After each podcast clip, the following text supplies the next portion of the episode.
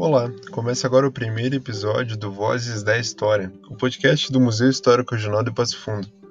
Meu nome é Abner, eu sou estagiário do MHR, acadêmico do curso de História, e hoje, na semana que Passo Fundo completa seus 163 anos, a gente vai falar da relação da cidade com a história.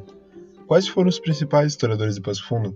Quais são as instituições de memória e pesquisa que existem na cidade? Nesse episódio, a gente vai tentar responder algumas dessas questões.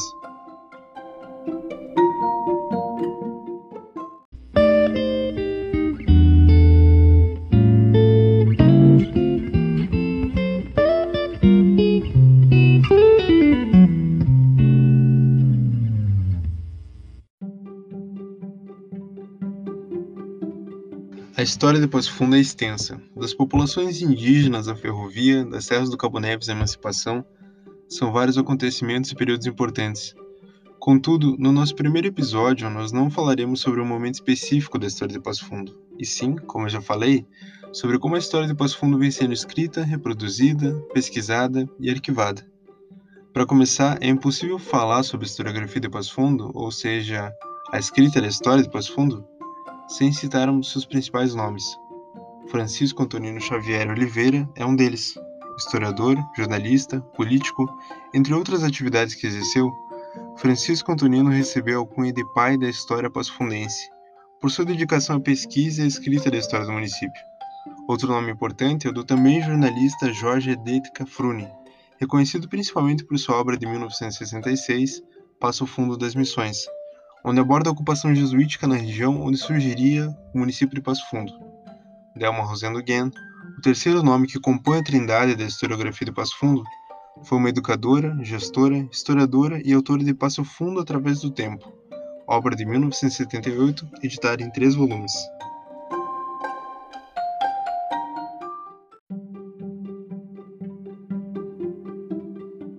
Lembrando ainda que esses historiadores não foram os únicos a escreverem a história do município. Muitos outros acadêmicos ou não dedicaram-se e vêm se dedicando a desvendar diferentes aspectos da história de Passo Fundo.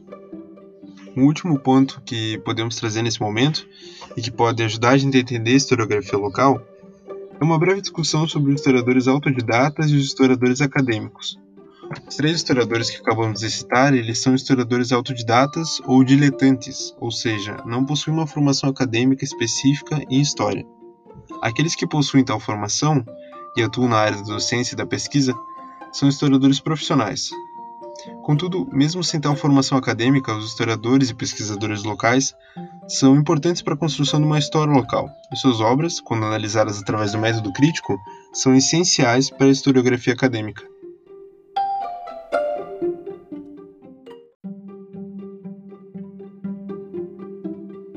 Na construção do que a gente pode chamar de uma cultura historiográfica, não só os agentes humanos são importantes, mas também as instituições e os órgãos responsáveis por conservar e ampliar o acesso aos objetos que permitem a pesquisa histórica. Nós falamos aqui, claro, dos institutos históricos, dos arquivos e dos museus que cumprem justamente esse papel, o de serem espaços de conservação e resguardo da história municipal. Nesse sentido, em Passo Fundo, nós temos o Instituto Histórico de Passo Fundo, o Arquivo Histórico Regional e o Museu Histórico Regional. O Instituto Histórico, inicialmente chamado de Centro de Estudos Históricos, foi concebido a partir da iniciativa, em 1953, do já citado Jorge Cafrune e fundado em abril de 1954. Parafraseando um trecho do livro lançado em comemoração aos 65 anos do Instituto, aspas, o Instituto Histórico de Passo Fundo tem como principais objetivos estimular, auxiliar e propor medidas que assegurem os estudos históricos, além de coletar documentos e acervos, tornando-os acessíveis à comunidade. Fecha aspas. O Arquivo Histórico Regional, por sua vez, foi criado em 1984 e é vinculado ao programa de pós-graduação em História da Universidade de Passo Fundo. O arquivo, assim como o Instituto Histórico, é um dos mais importantes locais para a pesquisa histórica no município. Já o Museu Histórico Regional ele foi criado na década de 1970, através de um decreto da Prefeitura Municipal, e é vinculado à Vice-Reitoria de Extensão e Assuntos Comunitários da UPF. Se você está ouvindo esse podcast no dia que foi lançado, a gente está preparando um episódio só sobre o museu.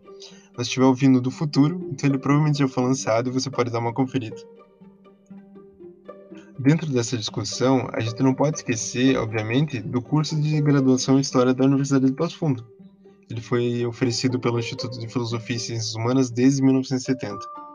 E sobre a cultura historiográfica que a gente começou a falar, é justamente dentro do programa de pós-graduação em História que inúmeras teses e dissertações acerca da história da cidade vêm sendo feitas, preenchendo diferentes lacunas e apresentando novas perspectivas sobre aspectos da história já abordados por outros historiadores.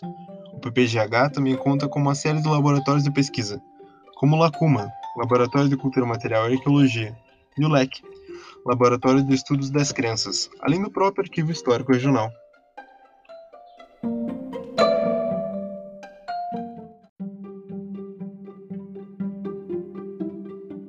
Pensando no que foi dito até agora, a gente pode tentar refletir sobre qual a relação de Passo Fundo com a sua história.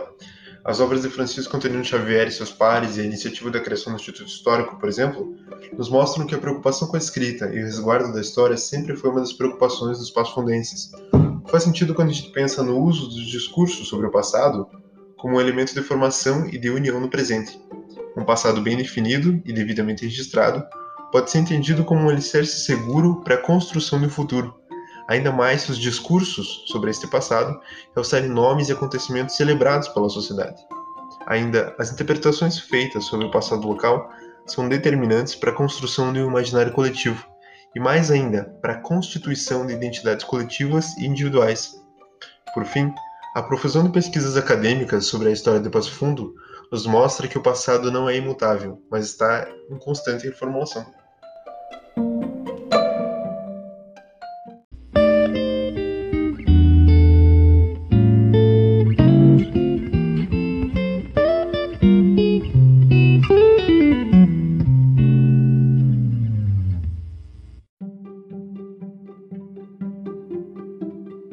Os livros que nós usamos na elaboração desse episódio foram Passo Fundo, uma história, várias questões, organizado por Astônio Antônio Gil, Passo Fundo Estudos Históricos, organizado por Alex Vanin e Diogo Carvalho, e também Dar Realidade a um Ideal, de Centro de Estudos Históricos a Instituto Histórico de Passo Fundo, de Fernando Miranda, Isabela de Matos e Diogo Carvalho.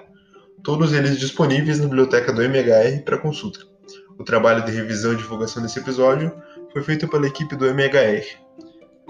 Você ouviu o Vozes da História, o podcast do Museu Histórico Regional. Não esqueça de nos seguir nas redes sociais e compartilhar esse episódio que você acabou de ouvir. Até terça que vem.